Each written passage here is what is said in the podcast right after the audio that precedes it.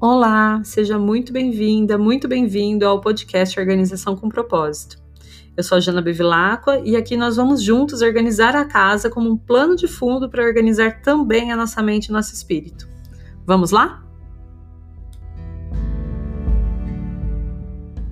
Que a gente chega na quinta-feira, dia 29. Quinta-feira é um dia regido por Júpiter, o planeta da sorte, dos grandes mestres da espiritualidade, do planejamento, das viagens, da expansão de horizontes. Como eu falei, Júpiter acabou de entrar em Aquário, então essa energia aquariana vai estar presente nas nossas quintas-feiras até o dia 18 de outubro, trazendo um pensamento um pouco mais inovador, uma disposição maior de lidar com a tecnologia, até com a sensação de que a tecnologia é inevitável. Então, de quinta-feira eu sempre falo, né, para reservar alguns momentinhos para vislumbrar o futuro, né, para poder fazer aquele planejamento mais a longo prazo, para revisar as grandes metas, para sonhar um pouco também e para plantar suas melhores sementes já que Júpiter tem essa, essa sementinha da sorte. Apesar de que a gente está na lua cheia e agora é tempo de colheita e não de plantio, ainda assim nas quintas-feiras sempre vale a pena dar aquela observada, de repente colocar novas sementinhas ali, porque a lua cheia, embora ela esteja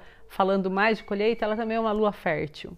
Então continua favorável para essas semeaduras. Outra coisa importante para se falar sobre essa quarta-feira é que Marte entra no signo de Virgem. Então vai ser um bom momento para a gente focar nas questões mais práticas da rotina, do dia a dia. É um ótimo momento também para fazer mudanças na alimentação, para começar os exercícios físicos com mais disciplina, sabe? Com mais consistência, que é muito coisa do signo de Virgem, né? E também é um momento bem bom para fazer exames de rotina. Se você estiver aí segurando seus exames de rotina, até por conta da pandemia e tudo, agora começa a ser um bom período, né? A gente está tendo uma queda bem expressiva aí nos números, né, da pandemia, ainda bem, finalmente. E esse aspecto de Marte no signo de Virgem favorece muito também essa atividade. Então vamos todo mundo fazer um check-up, ver se está tudo bem com a saúde, para a gente seguir cada vez mais forte. Bom, hoje é um dia inteirinho de lua no signo de Áries, né? Também vai trazer bastante produtividade, agilidade pra gente. A tendência é que esse seja um dia bem bom para o trabalho e para tudo que precisa ser realizado. Então aproveita hoje no seu trabalho também para botar a mão na massa, fazer o que precisa ser feito, que hoje a tendência é que você esteja mais ágil, mais esperta do que o normal. Em casa, a gente continua na quinta semana, trabalhando salas, quintal e depósito.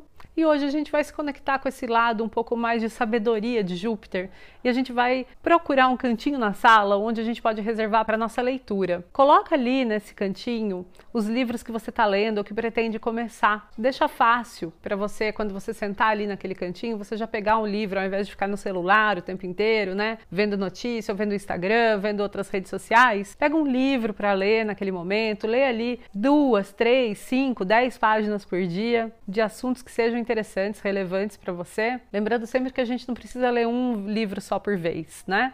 Então você pode manter uns livrinhos ali naquele espaço de leitura, outro livro na sua bolsa, outro livro no banheiro, outro livro do lado da sua cama e você vai lendo aos poucos, você vai fazendo um rodízio. Assim como no próprio celular a gente também não tem uma coisa tão linear, né? A gente não começa e termina uma coisa só, um grande projeto. Os livros também podem ser consumidos dessa forma. Fica muito mais leve para a gente fazer leitura leituras se a gente não tivesse obrigação, sabe, de começar um livro e terminar ele antes de começar um outro livro. Ou a gente também não precisa nem ter a obrigação de começar e terminar um livro. Se a gente começou a ler e o assunto não está interessante, ou não está fácil a leitura, não está legal pra gente, tudo bem abandonar. Talvez não seja o momento para você ler aquele livro, você pode retornar nele no futuro. Então desapega das regras que você vai se tornar melhor leitora, eu tenho certeza.